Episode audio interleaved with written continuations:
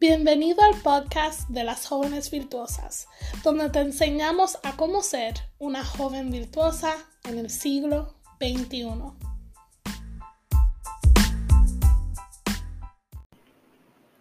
Hola, Dios les bendiga y bienvenido al primer episodio de nuestra segunda temporada de nuestro podcast.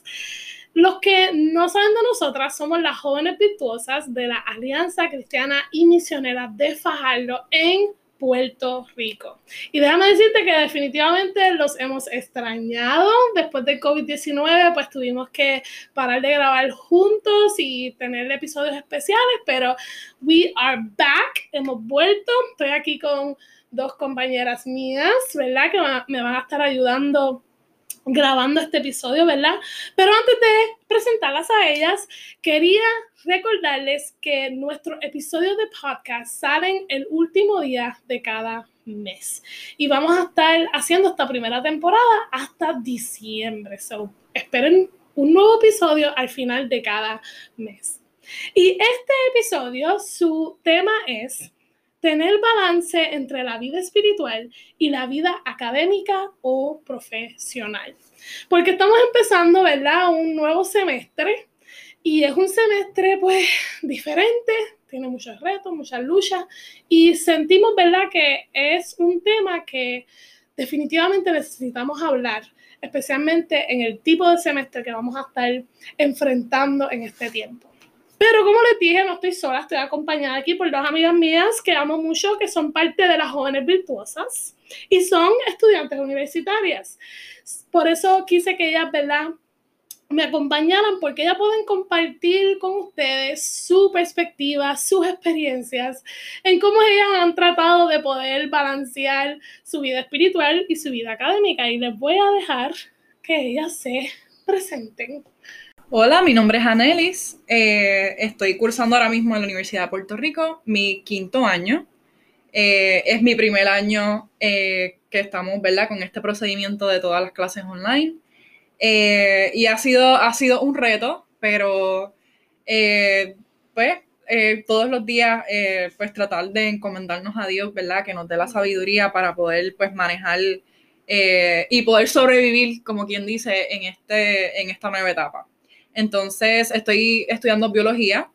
Eh, como dije, es mi quinto año y ya se supone que para el año, en enero del 2022, ya yo haya terminado mi bachillerato. Amén, va a ser así. Amén. Pues hola, saludos. Mi nombre es Natalia Ortiz. Estoy en la universidad junto a Nelly, la Universidad de Puerto Rico en Humacao. Estoy en mi quinto año también. Tengo 22 años y en mi, graduación está pautada para mayo 2021. También estoy estudiando biología y como Nelly, pues es mi primera experiencia en tener un semestre completamente virtual, como muchos de ustedes me imagino que los tienen. Así que espero que, este podcast sea de gran bendición para cada uno de ustedes que esté eh, preguntándose y en duda de cómo podemos manejar estas dos vidas que, son importantes. Y como ya ustedes saben, yo soy María, eh, María de León, y yo no soy estudiante universitaria, soy maestra eh, full time, eh, elemental. Este, me gradué de la Universidad de Humacao también, so en esa estoy a la par con mis compañeras, somos búas. Y, ¿verdad? Las tres, como muy, muy bien dijo Natalia, las tres hemos comenzado un semestre muy diferente a otros. Ustedes como estudiantes y yo como maestra, ¿verdad? Todos estamos eh, batallando el mismo reto de estar completamente virtual. Por lo menos aquí en Puerto Rico estamos hasta ahora completamente virtual. Y, en este semestre vamos a estar enfrentando nuevas luchas y nuevos retos que quizás en otros años nunca habíamos enfrentado antes. Y nosotras queremos ayudarlas, queremos ayudarles a ustedes con un poco de ideas y, consejos de cómo poder balancear nuestra vida espiritual con la académica y la espiritual.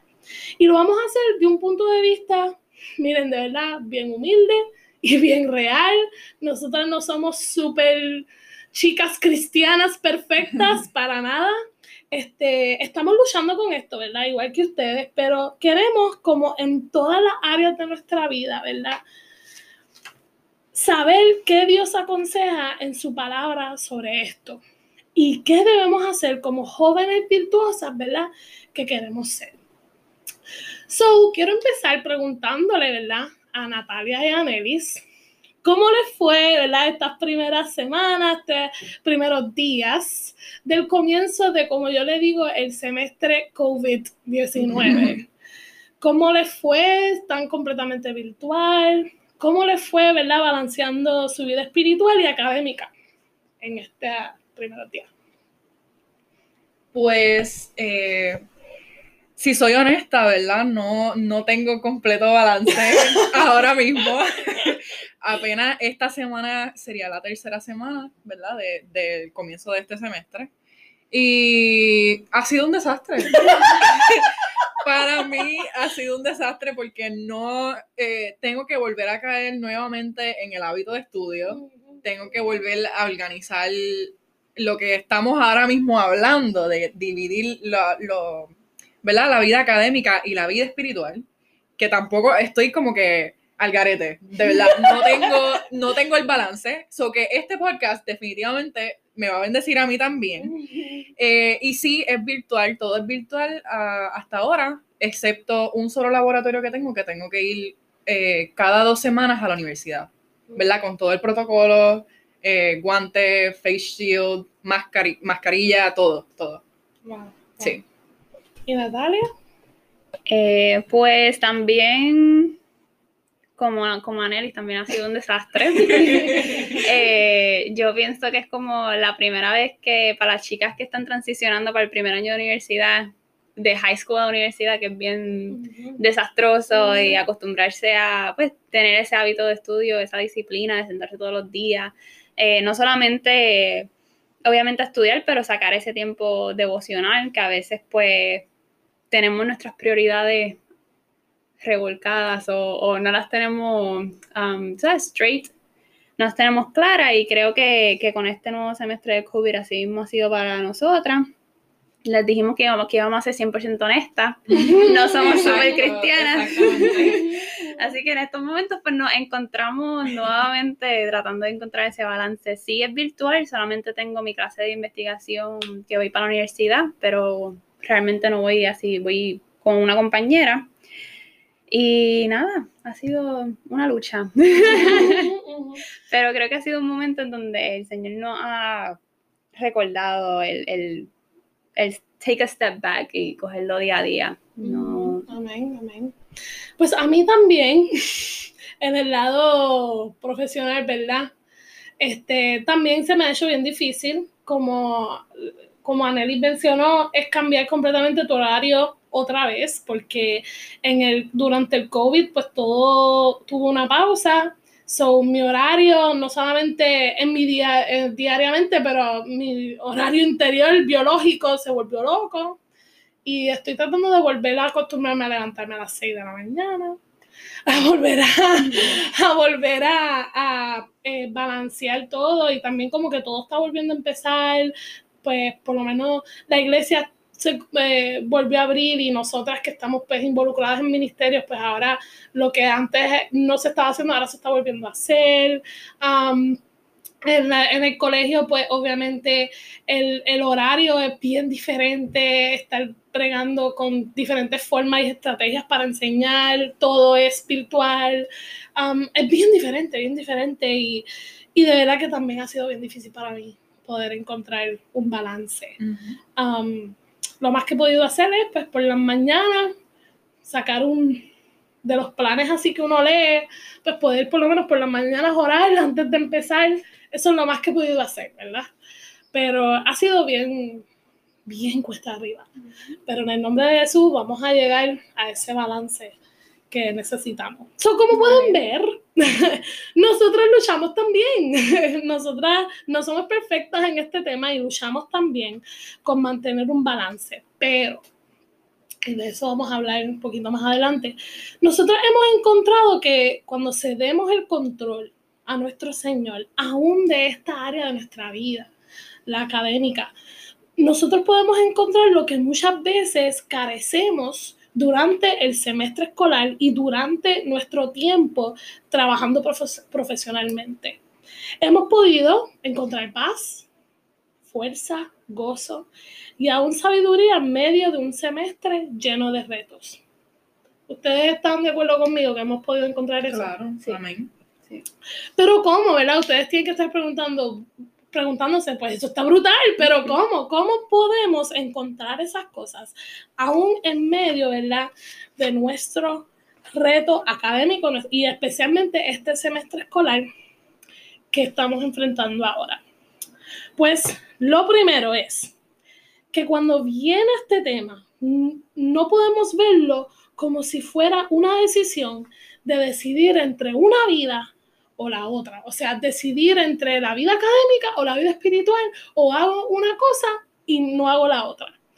Tienes que desde ya, ese es el primer paso, tienes que desde ya verlo como algo que no puede estar separado.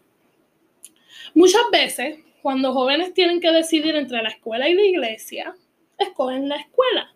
Un ejemplo. Tengo que estudiar por un examen, así que no voy a ir a ningún culto de la iglesia porque tengo que estudiar para este examen. O hoy falto a la iglesia porque tengo que estudiar para este examen o tengo que hacer este trabajo. Y no me malinterpreten, no es que no estudies, no es que no hagan sus trabajos, no quiero que salgan diciendo que eso es lo que estoy diciendo, pues eso no es. Porque es importante estudiar y tenemos que estudiar para prepararnos para nuestra futura carrera. Pero cuando lo académico opaca y toma el lugar de tu vida espiritual y tu relación con Dios, ahí es donde está el problema. Porque, pero también yo he visto lo opuesto. Yo he visto que personas que van todos los días a la iglesia y descuidan su tiempo de estudio, su tiempo de familia y su tiempo de descanso. Eso también lo he visto. Pero Dios también le da prioridad a tiempo de calidad con nuestra familia y tiempo de descanso. Y antes de seguir y hablar un poquito más de, cómo en la palabra el Señor nos habla sobre este balance, yo le quiero preguntar a Natalia y a Nelis, ¿ustedes han visto esto o han vivido esto? ¿Les han dicho que tienen que decidir entre una vida o la otra? ¿Han vivido la experiencia de poner una vida primero que la otra? Y obviamente estamos hablando de vida académica y vida espiritual. Sí, sí, personalmente, hasta yo misma he hecho eso, de que eh, dejo de venir a la iglesia, a los cultos, y hasta el mismo ensayo del ministerio de adoración. A veces digo, mira, no voy a poder ir porque tengo que estudiar por un examen o tengo que hacer un trabajo que tengo que entregar al otro día. Y en realidad, pues me descuido de esa semana, como que, pues me, no, no voy, no voy al culto y ni, ni voy al ensayo porque tengo que eh, hacer lo que sea que tenga que hacer de la universidad. Eso que sí, he, pasado por eso. Sí.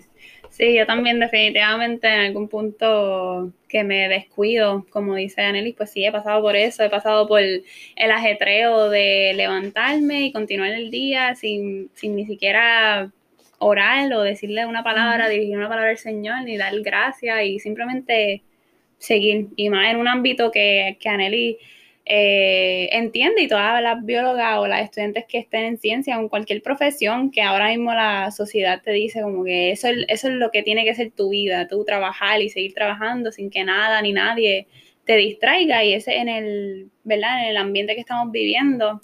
Pero aun cuando uno hace eso, uno se termina sintiendo, por lo menos personalmente, se siente vacía o de nada, de, de no dar un, no tener ese espacio con el Señor y, darlo todo por lo académico, lo profesional. sí, definitivamente lo he visto y lo he vivido. Yo también, aún en lo profesional, este, uno se va como que en el día a día, tienes que trabajar, tienes que trabajar, tienes que trabajar. Sí, y es ir al trabajo, clock in, clock out, y ya, entonces uno está tan cansado que después llega y lo que hace es acostarse. Y, y es como que yo sí sé lo que es y, viví la experiencia de este, estar espiritualmente drenada al tal punto que yo estaba, por decirlo así, corriendo on empty. Este, que yo creo que eso los he compartido a ustedes, de que llegó un momento dado que yo me sentía bien estirada, bien estirada, bien estirada como un chicle Y entonces no importaba, tú sabes, porque yo, pues, ¿verdad? Voy mucho a la iglesia y, y me encanta ir, venir a la iglesia, pero aún en esos momentos sí recibía ese, ese empujoncito de que como que recargué mi batería, pero todavía me sentía bien drenada y bien seca espiritualmente. Y cuando yo le pregunté al Señor, Señor, ¿qué me pasa? ¿Por qué me siento así? Tú sabes, tú sabes que yo te amo, tú sabes que, que ¿verdad? Pero ¿por qué me siento así de drenada? Y, y no quiero ni orar, no quiero hacer nada. Y me acuerdo que el Espíritu Santo lo único que, ¿verdad?, puso en mi corazón fue, ¿qué has descuidado? Has descuidado tu tiempo conmigo. Y cuando yo empecé a analizar, TH, ¿desde cuándo yo no oro? ¿Desde cuándo yo no había buscado así la presencia del Señor? Pero realmente, ¿verdad? Sacar ese tiempo y, y estar en su presencia, que eso es tan necesario. Y eso es lo que no podemos descuidar, porque entonces cuando vienes a ver, estás como estaba yo, running on empty. Y la cosa es que tu cuerpo te pide cuenta porque después terminé enfermándome eh, con el microplasma y estuve que estar dos semanas fuera de mi trabajo. Pero ¿sabes qué? Y no quiero sonar rara, pero eso fue lo peor que me pasó. Porque descansé y literalmente me dediqué ese tiempo a un enferma, pero buscando al Señor y, y salí hasta más, más pompeada, por decirlo así, después de ese tiempo. So, ahí fue que me di cuenta, yo definitivamente no puedo descuidar mi tiempo, mi vida espiritual, porque es que me, me drena en todas las otras áreas de mi vida. Sí, a veces caemos en, en lo automático, en levantarnos, trabajar, dormir y es lo mismo todos los días. No- La rutina, la rutina. Y lo, y lo interesante es que buscamos otras cosas para escaparnos, como que para liberar el estrés, pero a veces lo último que pensamos es abrir la Biblia y literalmente llenarnos de esa vida espiritual, el pan de vida, como dice Jesús, que, que es tan importante.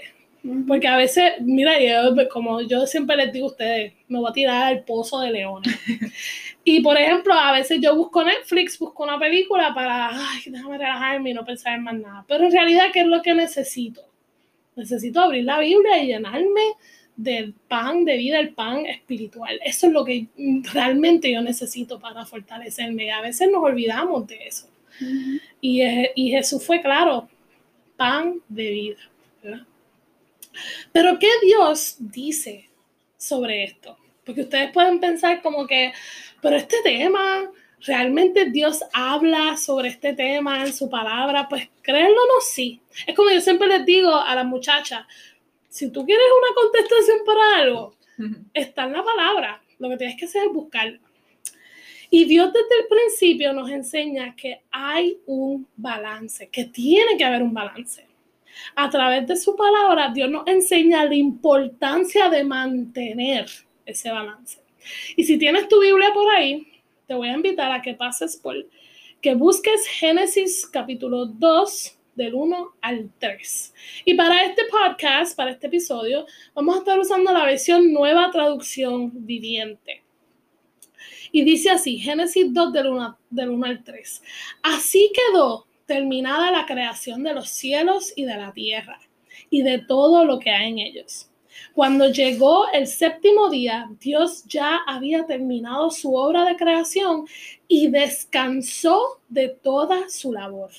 Dios bendijo el séptimo día y lo declaró santo, porque ese fue el día en que descansó de toda su obra de creación.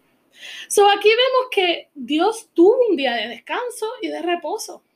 Dios, o sea, Dios, Hasta él descansó. Estaba literalmente. cansado. Él estaba cansado y él tuvo su día de descanso. Y eso nos enseña lo importante que es el trabajo y de trabajar, pero lo importante de descansar también. Nuestro propio Padre Celestial sacó un día para poder descansar. Y si él descansó, nosotras también tenemos que descansar. Exacto.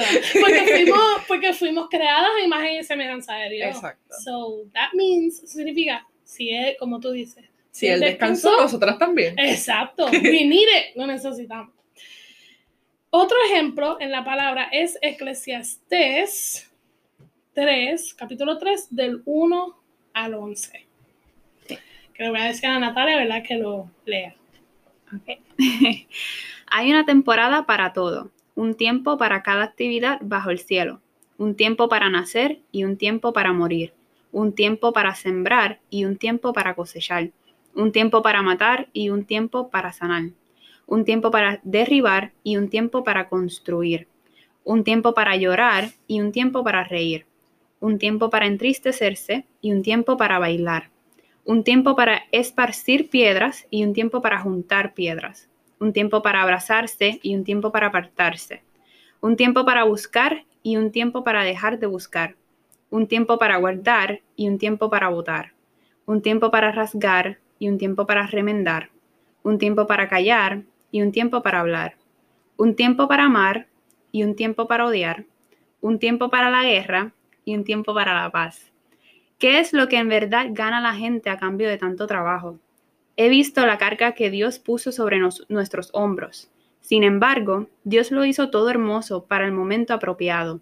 Él sembró la eternidad en el corazón humano, pero aún así el ser humano no puede comprender todo el alcance de lo que Dios ha hecho desde el principio hasta el fin.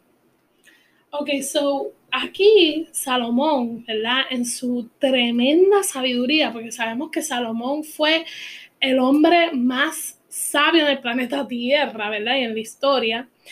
Él está diciendo aquí que Dios también literalmente le ha dado a cada actividad humana un tiempo y un momento para hacerlo. Hay un tiempo para todo. Aún así, y aún con todo eso, hay un tiempo para todo y para toda actividad humana, pero aún así Dios ha puesto la eternidad en nuestro corazón.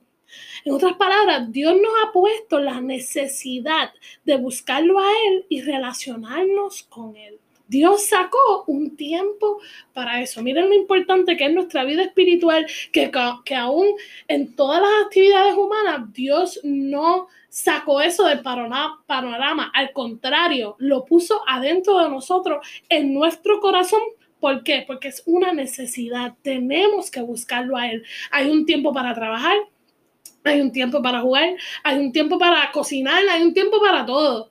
Pero dentro de ti está la necesidad de buscarlo a Él todos los días. Y seguimos con otro ejemplo en Salmos 90, 12. Dice, Salmos 90, 12.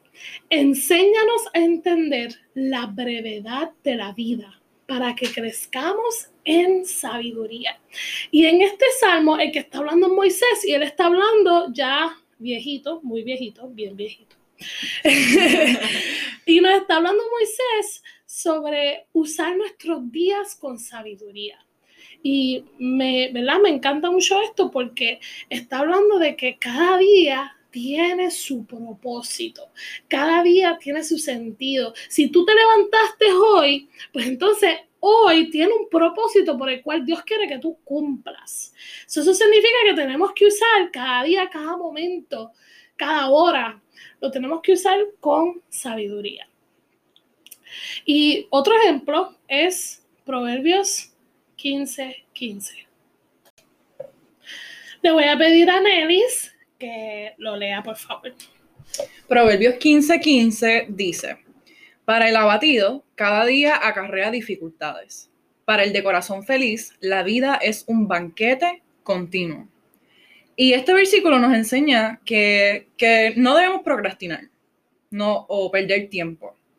Que como leímos ya en Eclesiastés, ¿verdad? Que todos los versículos al fin y al cabo van de la mano. Eh, dice que hay tiempo para todo y que debemos aprovechar nuestros días y no permitir que la pereza, ¿verdad? Que es una herramienta que el enemigo utiliza para que no alcancemos nuestra bendición, eh, ¿verdad? Tome control, no, no permitir que, que, los afanes de la vida, que estar en ese corre y corre, como dijo María, el ejemplo que ella dio de que she was running on empty, ¿verdad? No, no debemos permitir llegar a ese punto, esto, y aprovechar cada día que, Dios nos da porque verdaderamente hay tiempo para todo. Y como estamos hablando, como es este, el título de este, de este episodio, ¿verdad? Que hay un balance para todo. Y eso es lo que Dios, ¿verdad? Quiere de nosotras, que balanceemos bien nuestro tiempo y aprovechar nuestros días que Dios nos da eh, todos los días. Un nuevo día es una bendición. Pues ahora el próximo ejemplo es Colosenses 3:23, que lo voy a pedir a Natalia que lo lea. So, Colosenses 3:23 dice, trabajen de buena gana en todo lo que hagan, como si fuera para el Señor y no para la gente. Y a mí me encanta este versículo porque si ahora estamos, ¿verdad?, transformando eh, nuestra mentalidad ante nuestros días y nuestro tiempo, y como hemos leído, el Señor eh, creó e hizo un tiempo y un momento para cada, cada cosa, no deberíamos de afanarnos ni procrastinar con los deberes de, de cada día, pues cada, cada una de las cosas que hacemos, pues lo tenemos que hacer para, el Señor, ya sea estudiar, ya sea eh, no solamente, ¿verdad? Que le estamos presentando la vida académica y espiritual, pero la realidad es que hay mamás, hay eh, escuchándonos, hay este, personas que ya tienen profesionales, que ya tienen su propia casa, su, también la vida del hogar, y todo, todo lo que tenemos que hacer, pues lo hacemos para glorificar al Señor. No solamente lo glorificamos de manera danzando o tocando un instrumento, sino haciendo, cortando el patio o lavando el carro, que, ¿verdad? Todo fue proveído por el Señor y lo reconocemos. Y fue otra manera de, de ver nuestros días y de inspirarnos y motivarnos más, llenarnos de ese fuego del Espíritu para, en fin, con todo lo que hagamos, pues glorifiquemos al Señor. Y cuando nosotros hacemos eso, estamos cambiando nuestra perspectiva de lo que tenemos que hacer y lo que parezca una carga, pues puede cambiar y no ser una carga. Puede cambiar y, y ser, lo puedes ver de una forma diferente. Por ejemplo, si tú ves tu trabajo o tú ves cada trabajo en la universidad que tú tengas que hacer, o aún todo lo que tú tengas que hacer en la iglesia, cada ministerio que tú ejerzas, todo lo que tú hagas, cuando tú lo ves en esa perspectiva de Colosenses 3:23, que todo lo que tú haces glorifica a Dios, pues ya se supone, ¿verdad? Que tu actitud cambie hacia lo que vas a hacer, porque es toda la actitud del corazón.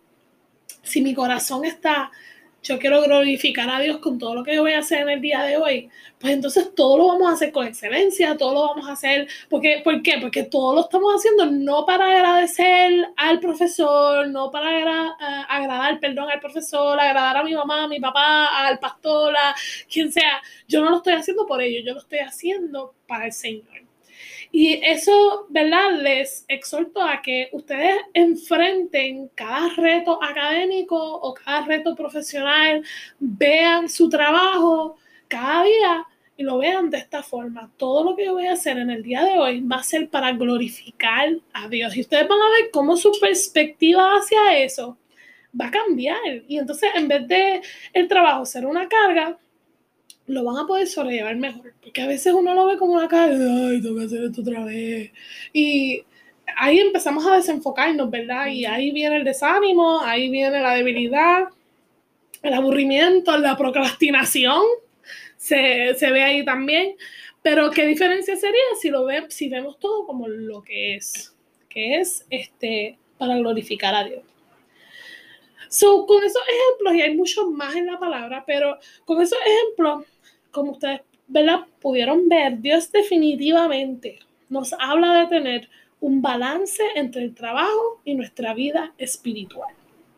Y no es tanto escoger entre uno y el otro, es reconocer que yo no puedo hacer uno sin el otro. Como jóvenes virtuosas tenemos que llegar a entender la idea de que nuestra vida espiritual y académica y, nuestra vida académica o profesional no van separadas. Necesitamos de una para poder hacer la otra. Pero ¿cómo? ¿Cómo hacemos esto? ¿Cómo lo podemos hacer? Pues vamos a hablar sobre la importancia de permanecer en Cristo. Y si nunca has escuchado de eso, lo vamos a escuchar, vas a aprender sobre qué exactamente es hoy. Pero es importante que nosotros nos mantengamos, permanezcamos en Cristo. Y les voy a invitar a que vayan a Juan capítulo 15, versículo 4. Y vuelvo y digo, estamos en la nueva traducción viviente y dice así, permanezcan en mí y yo permanecer en ustedes. Pues una rama no puede producir fruto si la cortan de la vid. Y ustedes tampoco pueden ser fructíferos a menos que permanezcan en mí. So, aquí en este versículo está la clave de cómo tener una vida espiritual activa aún en medio de nuestro semestre académico o en nuestra vida eh, profesional. Tenemos que reconocer que nada de lo que hacemos lo podemos hacer sin Cristo. Y voy a repetir eso. Tenemos que reconocer que nada de lo que hacemos lo podemos hacer sin Cristo. Tenemos que permanecer en Él en todo momento, invitarlo a Él a esta área de nuestras vidas. ¿Y por qué quiero recalcar eso? Porque a veces pensamos que solamente podemos permanecer en el Señor y que eso solamente se aplica a la vida espiritual, a lo que tengo que hacer en la iglesia o cuando estoy en crisis o cuando estoy en problema, pero la realidad es que no. Se supone que nosotros dependamos de Cristo en todo momento. Y algo bien interesante de ese ejemplo de la vid es que, ¿por qué Jesús usó la vid como ejemplo? Pues algo interesante es que la uva, cuando se separa de la vid, de la planta de la vid, literalmente al instante, si tú no lo usas, si tú no lo utilizas, si tú no te la comes, si tú no la conviertes en vino, literalmente se muere. ¿Por qué? Porque la uva depende de la vid. So, de esa misma forma, nosotros dependemos de la vid. So, si nos separamos de Cristo, vamos a morir. No estoy hablando físicamente, estoy hablando espiritualmente. Nosotros dependemos en todo. ¿Por qué Jesús dice que la palabra es pan de vida? Porque literalmente el pan sostiene el cuerpo humano la palabra se supone que nos sostenga a nosotras. Y, a nosotras, ¿verdad? En nuestra vida académica como en la vida espiritual. También esto podemos ver que nuestra vocación académica tiene sentido en la voluntad de Dios. No tan solo quizás tú desde pequeña esto yo, al menos en mi experiencia, desde pequeña yo siempre quise ser bióloga marina. Y hoy en día me encuentro estudiando biología, no marina, pero estaba como que encaminada por ese, ¿verdad? Por ese camino. Y podemos ver que en realidad si tú tienes algún eh, gusto, alguna, algún interés en alguna área o algo, Dios pone esos deseos en tu corazón quizás porque también tienen que, tienen que ver con el llamado con, que Dios tiene para tu vida eh, en un futuro que que tú quizás lo estás cultivando desde pequeña o aún así en la etapa en que tú estés, en, ¿verdad? En el season en que te encuentres, esto, Dios pone eso, ese deseo en tu corazón por una razón. Que, ¿verdad? También debes ver los estudios como una manera de glorificar a Dios. Y como bien dije, ¿verdad? Pueden ayudarte a encontrar tu llamado eh, en el propósito que, Dios quiere que, que tú hagas, el propósito en tu vida. Y sí, eso, hablando de llamado y propósito, todo el, yo creo que todo cristiano cuando acepta a Cristo como su Salvador quiere encontrar ese propósito, quiere encontrar ese llamado. Y nosotras las universitarias o hasta las profesionales estamos en, en búsqueda de qué es lo que el Señor quiere para mí, cuál es mi propósito en su gran plan.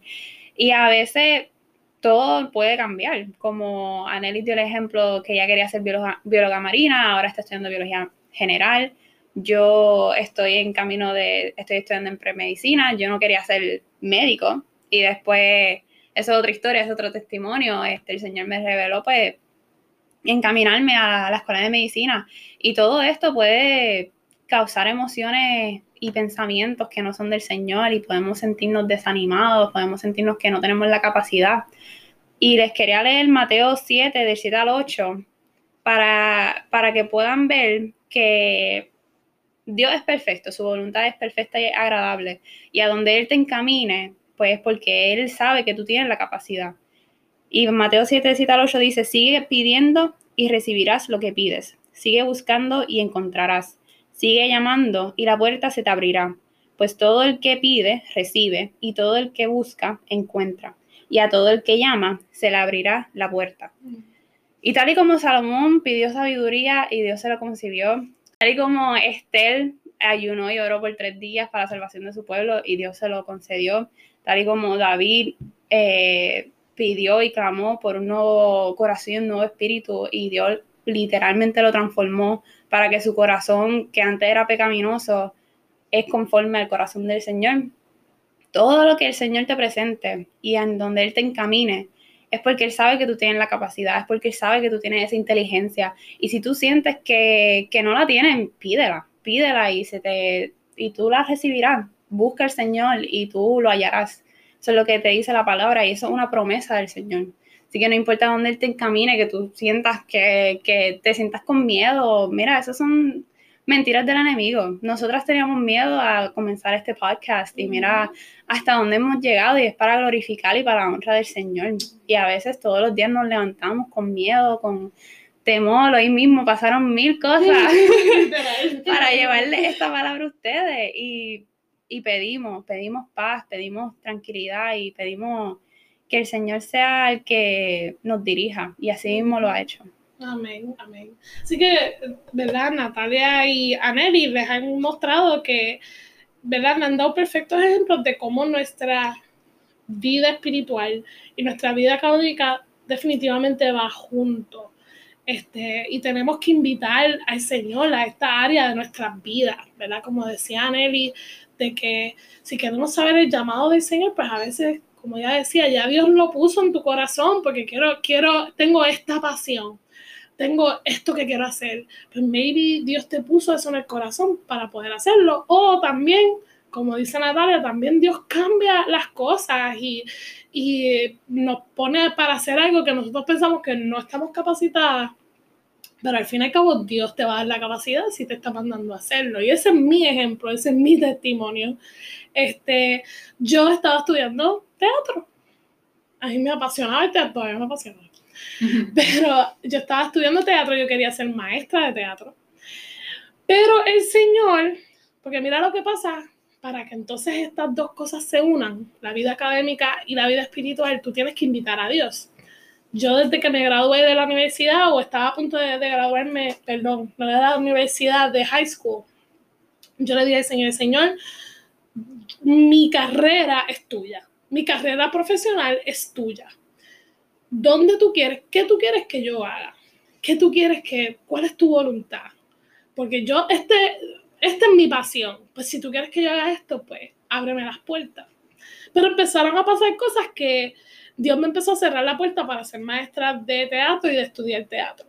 Muchas personas, y le estoy hablando de muchas personas, que a, veces ni conocía, que nada más las veía en un cierto momento y no las volví a ver, venían a donde mí y me decían, no, no estudies eso. Tú eres una muchacha cristiana, ese ambiente no es muy bueno. Y entonces todos me estaban diciendo lo mismo. Entonces yo he aprendido que cuando un mismo mensaje es repetido varias veces, yo creo que ahí yo empiezo a pensar, Dios como que me está diciendo algo. Pues lo puse a poner en oración. Y entonces, en, eh, entiendo que fueron dos diferentes retiros, vino un misionero um, eh, de la denominación donde nosotros estamos, y el mismo misionero en ambos retiros dijo lo mismo. Dios utilizó mi bachillerato en los estudios de inglés para yo poder hacer misiones. Y eso siempre se me quedó, siempre se me quedó. Dios sabe que también otra pasión que yo tengo es la literatura, es el inglés, pero yo decía, yo no tengo la capacidad de ser maestra, no tengo la paciencia, no voy a ser maestra, no, no way. So, yo estaba bien decidida en que no voy a ser eh, maestra de teatro, pero cuando todo esto comenzó a pasar, pues yo dije, Señor, si entonces esto es lo que tú quieres, pues entonces confírmamelo para yo saber. Y pasó de que la universidad donde yo no planificaba estar, que era la de Humacao, yo iba a estar ahí solamente un semestre y después me iba a ir a Río Piedras para estudiar teatro, entre comillas. Pero resulta que cuando le pregunto a una profesional de educación, ¿cuál es el mejor sitio para estudiar educación en inglés? Y ella me mira y me dice, pues donde tú estás, en la Universidad de Humacao. Mira, eso a mí yo como que, ok, got it, God I got it. ya entendí. So, como pueden ver, Dios es soberano y Dios nos dirige. Y mira qué cosa, que ya yo estaba en la universidad donde yo tenía que estar para poder ejercer lo que yo tenía que hacer. Porque cuando dejamos que el Señor nos dirija, el Señor nos abre las puertas y nos pone donde tenemos que estar. Y entonces, cuando decidí, pues entonces, Señor, voy a estudiar educación, Dios entonces puso en mí la pasión de enseñar. Yo a mí antes no me gustaban los niños, ahora soy maestra de niños. soy maestra de elemental, de inglés, y me encantan los niños. Antes no me gustaba enseñar, ahora enseño eh, profesionalmente y ministerialmente también enseño. Entonces, Dios capacita y no nada más te capacita, Dios te da la pasión. Por eso, eso, eso de que no, pero y si el Señor no me da lo que yo quiero, es que Dios está tan brutal que Él aún cambia tu corazón y tus deseos se alinean a los deseos de Él. Por lo menos ese ha sido mi testimonio y hasta ahora definitivamente yo no me arrepiento. Me encanta lo que yo hago, so mi vida espiritual, ¿verdad? Se pudo unir a mi vida académica y a mi llamado también, porque un don espiritual, pues era, era la enseñanza. So, como pueden ver, esto sí puede eh, unirse, puede vivir junto. Pero vamos a ir más allá. Estamos hablando de cómo permanecer en Cristo. Pues quiero ir más específico. Y quiero que ustedes, ¿verdad? Las que nos estén escuchando sepan, ok, permanecer en Cristo, pero ¿cómo se ve eso? ¿Qué significa? ¿Cómo lo hago? Porque me encanta lo que están diciendo, pero ¿cómo lo hago? Pues vamos a Proverbios capítulo 3, versículo del 5 al 6. Y dice así, confía en el Señor con todo tu corazón, no dependas de tu propio entendimiento, busca su voluntad en todo lo que hagas y Él te mostrará cuál camino tomar. So, permanecer en Cristo sería entonces, y está explícito en, este, en estos versículos. Lo primero es confiar en Él, como dice en el versículo 5. Confiar en el Señor con todo tu corazón. Esto significa que tú vas a encomendar tu vida y te vas a recordar de sus promesas. Eso es confiar en el Señor. Confiar no es como decir, Señor, yo confío en ti, pero sigues por ahí para adelante y ni le preguntas, ni de, ni de ni horas, que, para dónde tengo que ir, debo de estar con esta persona, debo de hacer esto, de hacer lo otro. Eso no es confiar en el Señor. Lo estás diciendo de la boca para afuera. Confiar en el Señor es, esta es mi vida y te la voy a encomendar. Y encomendar es que te la voy a dejar en tus manos para que tú seas entonces el que me dirijas y recordarte de sus promesas. La promesa, como muy bien dijo Natalia ahorita, la voluntad de Dios es agradable y perfecta. Entonces, esa es la promesa de Dios. Pues eso significa que si yo puedo encomendarle mi vida, pues entonces la voluntad de Él va a ser agradable hacia mí y va a ser perfecta. Yo puedo entonces confiar en el Señor y darle mi vida completa a Él. Eso es confiar en el Señor. Ejemplos de confiar en el Señor están en Proverbios 16.3. Y le voy a pedir a Nelis que lo lea. Pon todo lo que hagas en manos del Señor y tus planes tendrán éxito. Amén. Y vemos aquí, esto es una promesa de, parte de Dios que es verdad que si todo lo que nosotros queremos hacer se lo entregamos a Él, Él nos garantiza éxito, ¿verdad? Si es que va acorde a la voluntad de Dios. Y otro ejemplo es Salmos 37, del 5 al 6. Le voy a pedir a Natalia que lo lea. Entrega al Señor todo lo que haces, confía en Él y Él te ayudará. Él hará resplandecer tu inocencia como el amanecer y la justicia de tu causa brillará como el sol del mediodía. Wow. So, sí, confiar en el Señor en todo lo que tú quieras hacer en tu vida. Y él mismo te está diciendo en tu palabra, él te ayudará. Y no solamente te ayudará, pero, pero tú al glorificar a él, él honrará ese tiempo, él te ayudará porque en verdad en tu corazón tú lo estás glorificando, es el propósito de, tu, de tus acciones, de cómo tú actúas y lo que dices, y no solamente te honrará el tiempo que tú le dedicas a él, pero también va a resplandecer y va a hacer brillar esas acciones que tú tengas y literalmente va a hacer luz en la tierra.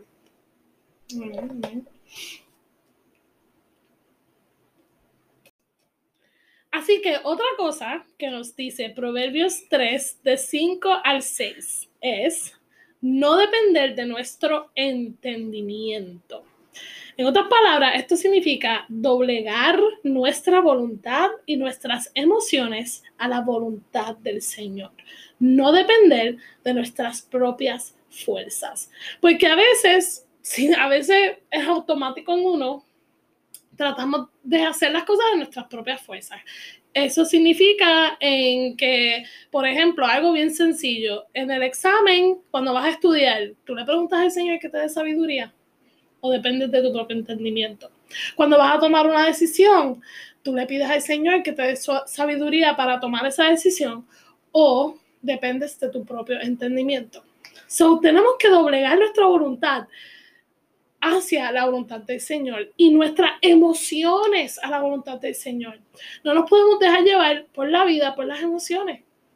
Tenemos que doblegarlas hacia el Señor. Y Filipenses 2.13 dice, pues Dios trabaja en ustedes y les da el deseo y el poder para que hagan lo que a Él le agrada.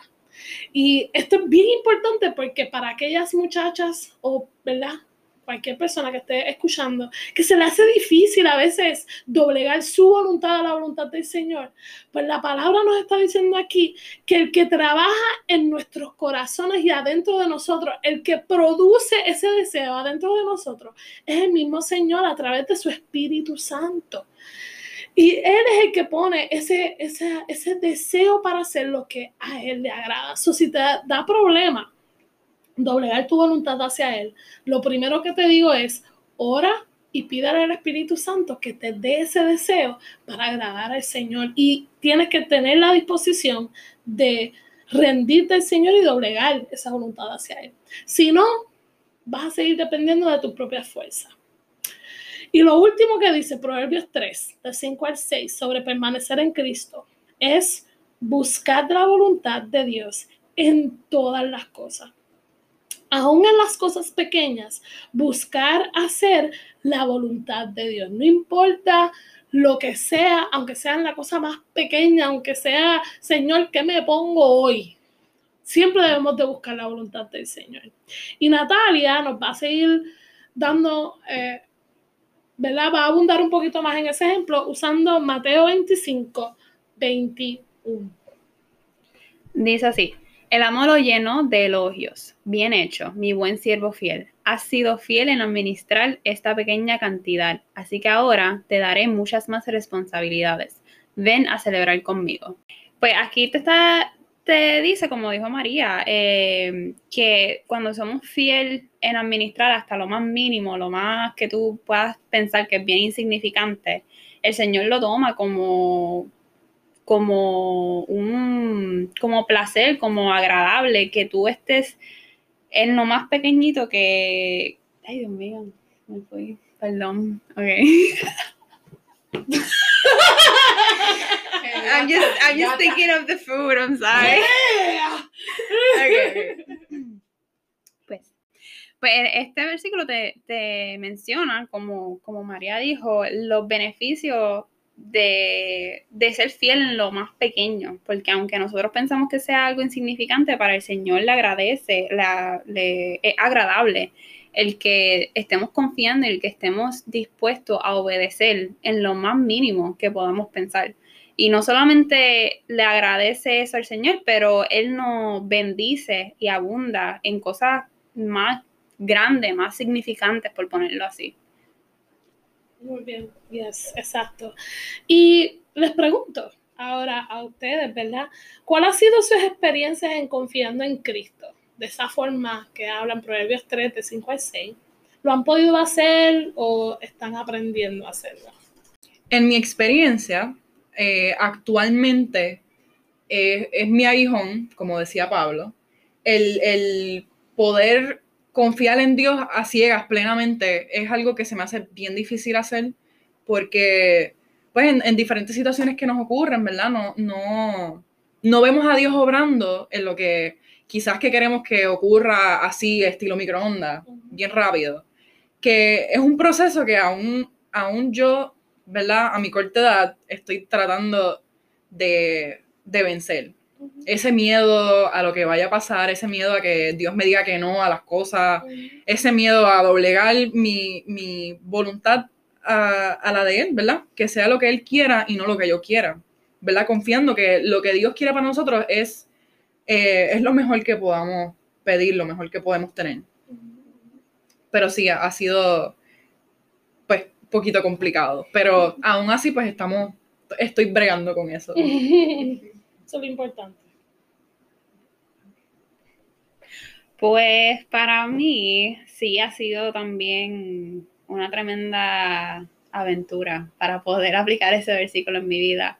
Y las que nos siguen en Instagram, pues este lunes pasado yo compartí un testimonio que sí, que tiene que ver con esto, en confiar en el Señor en el futuro, porque esa es la etapa en que yo me encuentro ahora mismo.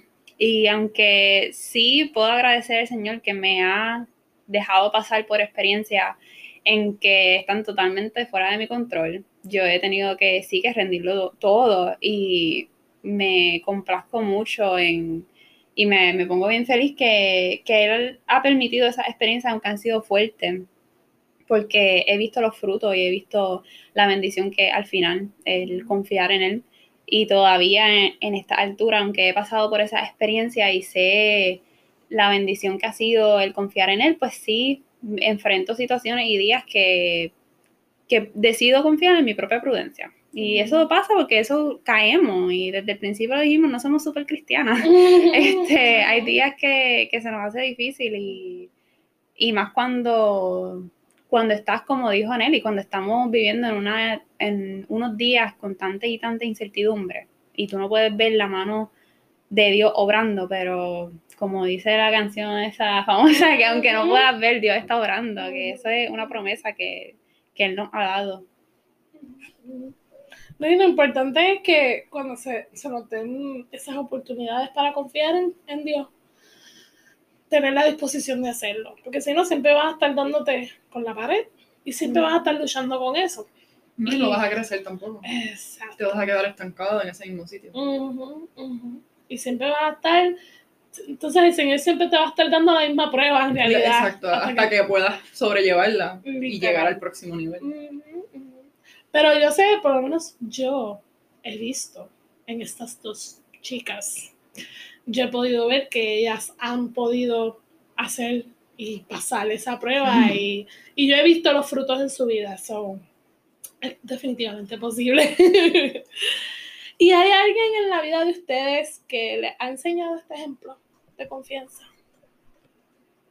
Pues en realidad me dejo llevar más bien por lo que dice la Biblia, que siempre me acuerdo de la prueba de fe de Abraham, ¿verdad? Que es, cada vez que leo esa historia me, da como que, como una pescosa en la cara, porque, ¿verdad? Como dice en Génesis, que Dios le pidió a Abraham que tomara a su único hijo, que era Isaac, que él tanto lo amaba, o sea, el amor de un padre a su hijo es algo increíble.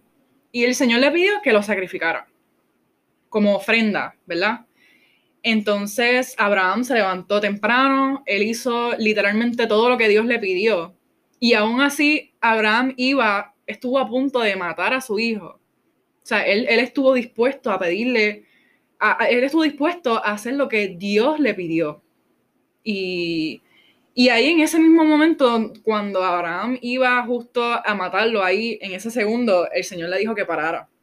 Y ahí el Señor vio la, confianza que, que Abraham había puesto en Dios y, y Dios pudo, o sea, lo bendició. Al fin y al cabo, ¿verdad? Dios, Dios vio la, la, la fe. La fe, sí, la, la fe que Abraham tenía en Dios.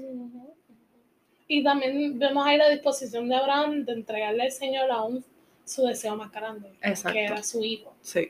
Y el poder literalmente decir, si lo tengo que perder después de todo lo que he pasado para tenerlo, lo voy a hacer porque quiero obedecer a Dios y tengo fe en Dios. Y en Hebreos, si no me equivoco, en Hebreos también dice de que Abraham tenía tanta fe que él sabía, pues entonces Dios lo va a resucitar. Eso para mí es una excelente, tú sabes, un ejemplo tan maravilloso. Sí, y durante, y durante toda su vida, o sea, ellos, ellos murieron sin ver la promesa, pero confiaron tanto y tanto, tanto en Dios que murieron con fe. Murieron, o sea, su fe nunca murió. Ellos, ellos murieron, pero permanecieron hasta el fin. y, y, es increíble, esa historia, esa historia a mí me encanta. Es impresionante. Excelente ejemplo. ¿Y Natalia? Eh, pues yo creo que como Anel y los ejemplos que más yo llevo en mi corazón son los de la Biblia. Y lo que me viene a la mente es Ruth. Eh, para los que no conocen la historia de, de, Ruth, pues Ruth era una moabita que se casó con un judío, así que no tenía la misma fe que nosotros tenemos. Y a lo largo de la historia, pues ella pierde a su esposo, ella se convierte eh, en, ¿verdad? En, en seguidora de, de Cristo. Y de ahí en adelante su vida estaba llena de incertidumbre porque solamente era ella y su suegra viviendo en, tierras desconocidas. Y de verdad que cada día se, le notaba esa confianza y esa... Puedo pensar en Colosenses 3:23, como explicamos ahorita. Todo, absolutamente todo lo que ella lo hacía era para agradar al Señor y esa fe y esa confianza se le demostró en todo lo que ella hacía. Y pues ese es el ejemplo que me viene a la mente. Pues mi ejemplo, un poquito más hay que cerca a mi casa. Este, mi padre es un ejemplo de confianza en el Señor. Mi madre fue otro ejemplo de confianza en el Señor. Este, y mi mentora también. Ah, en, en, esas tres personas, pues yo he visto este tipo de confianza, aunque a veces luchan con ella, pero al fin y al cabo lo hacen y, y Dios les responde. Eh, y yo lo he visto, ¿verdad? A vivir todo color y ha sido definitivamente un ejemplo que, que me sirve a mí de inspiración para tener ese tipo de fe y ese tipo de confianza. Pues para terminar, ¿qué es lo último que necesitamos para poder permanecer en Cristo? Y esta una, la escuchamos mucho, pero se nos hace bien difícil hacer al fin y al cabo. Y es rendir nuestras cargas a Cristo. Para poder entonces permanecer en Él y confiar en Él de esta manera, ¿verdad? Que dice Proverbios, tenemos que estar dispuestos a rendirle todas nuestras cargas a Él. Y nosotros escuchamos mucho esto, ¿verdad? Y escuchamos que tenemos que hacerlo, pero realmente lo hacemos. Le voy a pedir a Nelly que lea Mateos 11, 28 al 29. Luego dijo Jesús, vengan a mí todos los que están cansados y lleven y llevan cargas pesadas, y yo les daré descanso.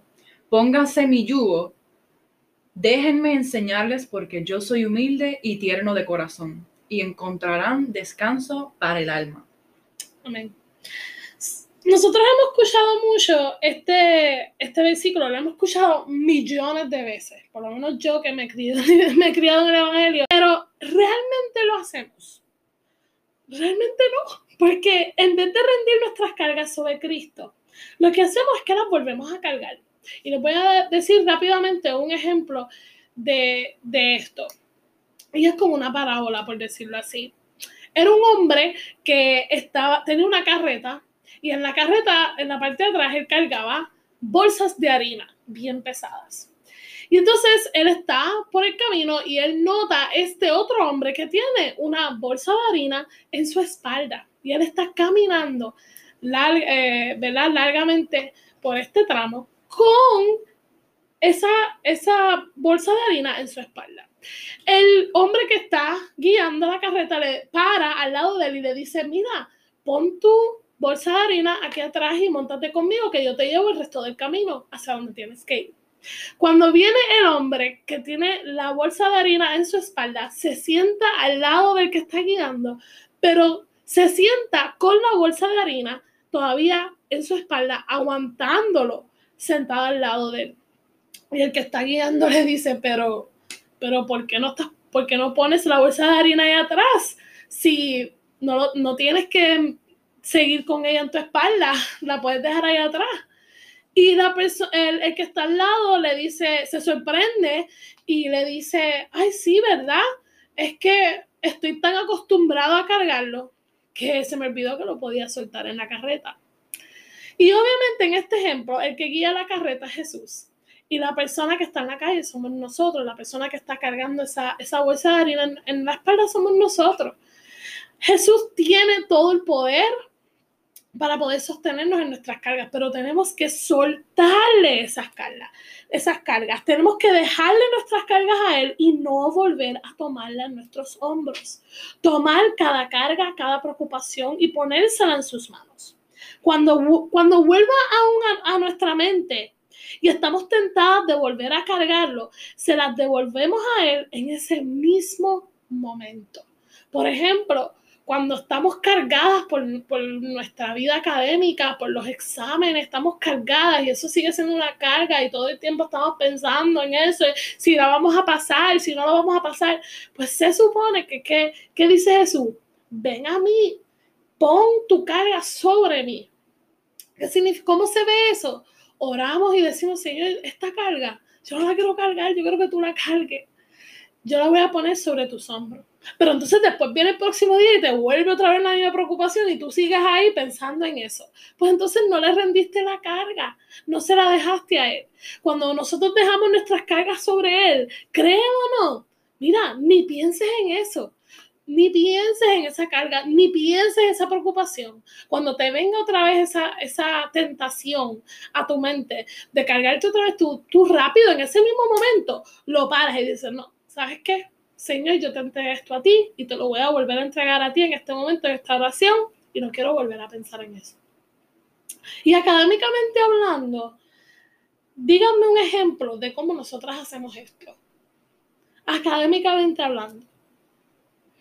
Pues em, yo pienso para la época de exámenes finales, cuando nos cargamos con todos esos proyectos, ensayos y cuando vamos a tener el tiempo para, para sentarnos y hacer todos estos trabajos, más las cosas de la casa, más la iglesia, pues entiendo que eso sería una carga bien importante para dejarle al Señor y que Él nos ayude a hacer nuestro horario y hacer nuestro plan de estudio y, de ataque, como yo le, como yo le digo. de estrategia, exacto. Y no solamente para exámenes finales, pero para cuando queremos hacer un internado, que estamos esperando esa respuesta, si nos aceptan o no, para cualquier admisión a una universidad, este, ya sea subgraduada o graduada. Son decisiones que realmente están fuera de nuestro control y son cargas que no, no es para tenerlas en nuestro hombro. Alguna carga podría ser el miedo a fallar. Mm que tú tengas esa, esa carga de que no soy capaz, no tengo la capacidad para hacer tal cosa.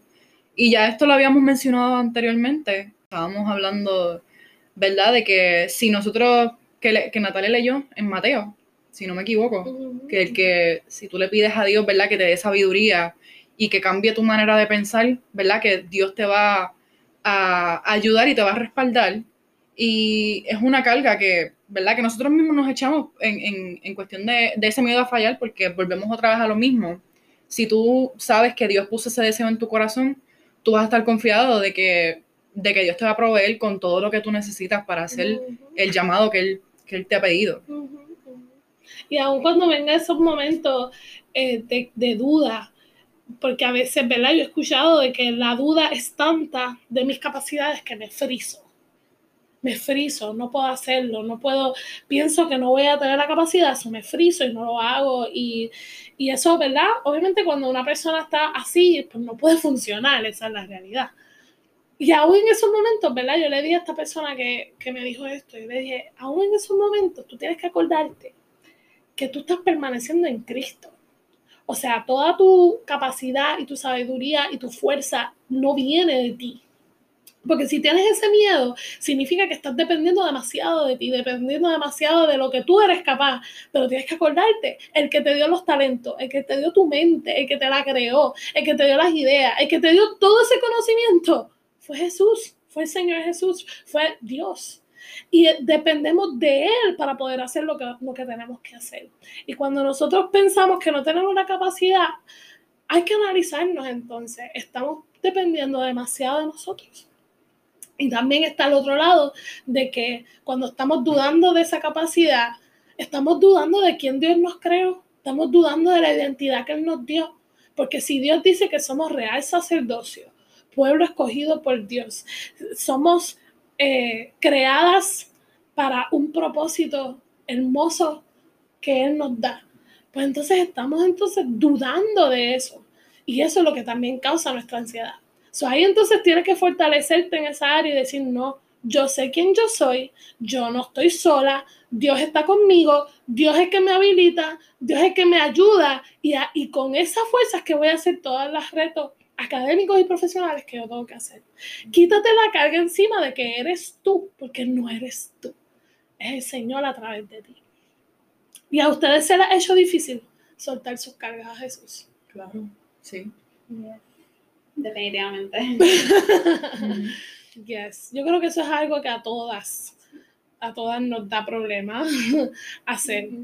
Pero tenemos que reconocer, ¿verdad? Que nuestras cargas no son para llevarlas sobre nuestro hombro, sino soltarlas hacia los, eh, los hombros del Señor, literal.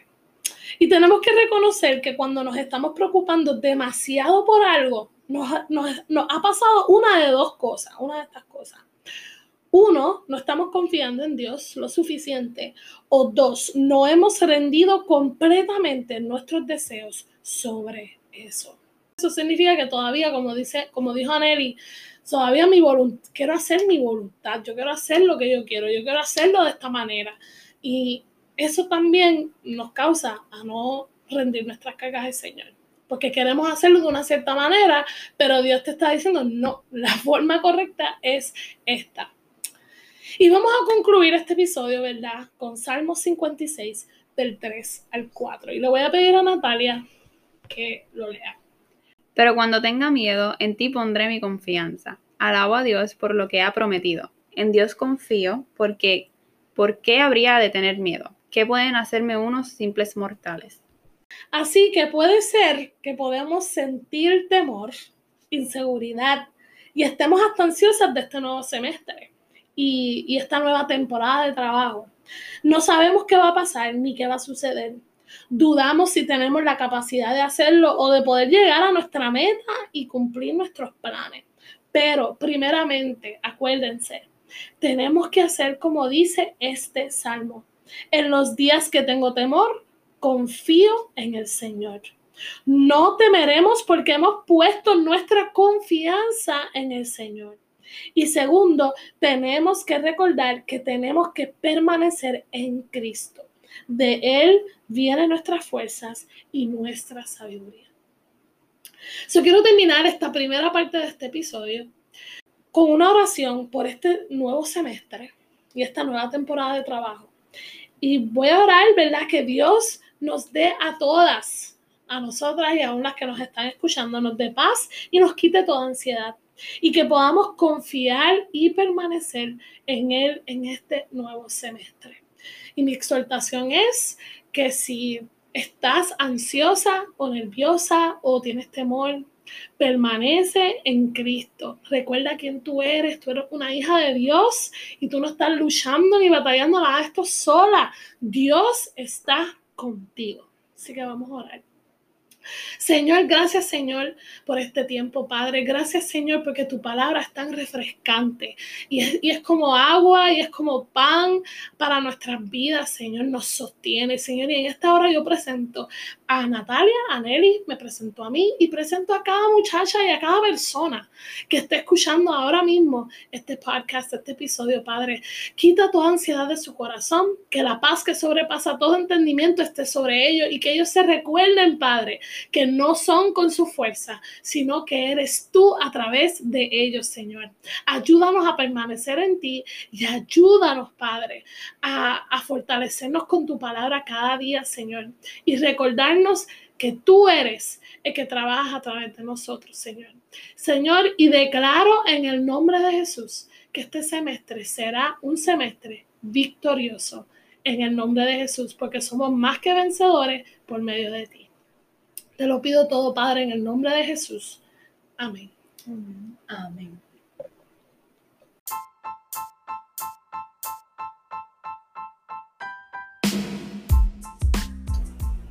Acabas de escuchar un episodio de la segunda temporada de nuestro podcast.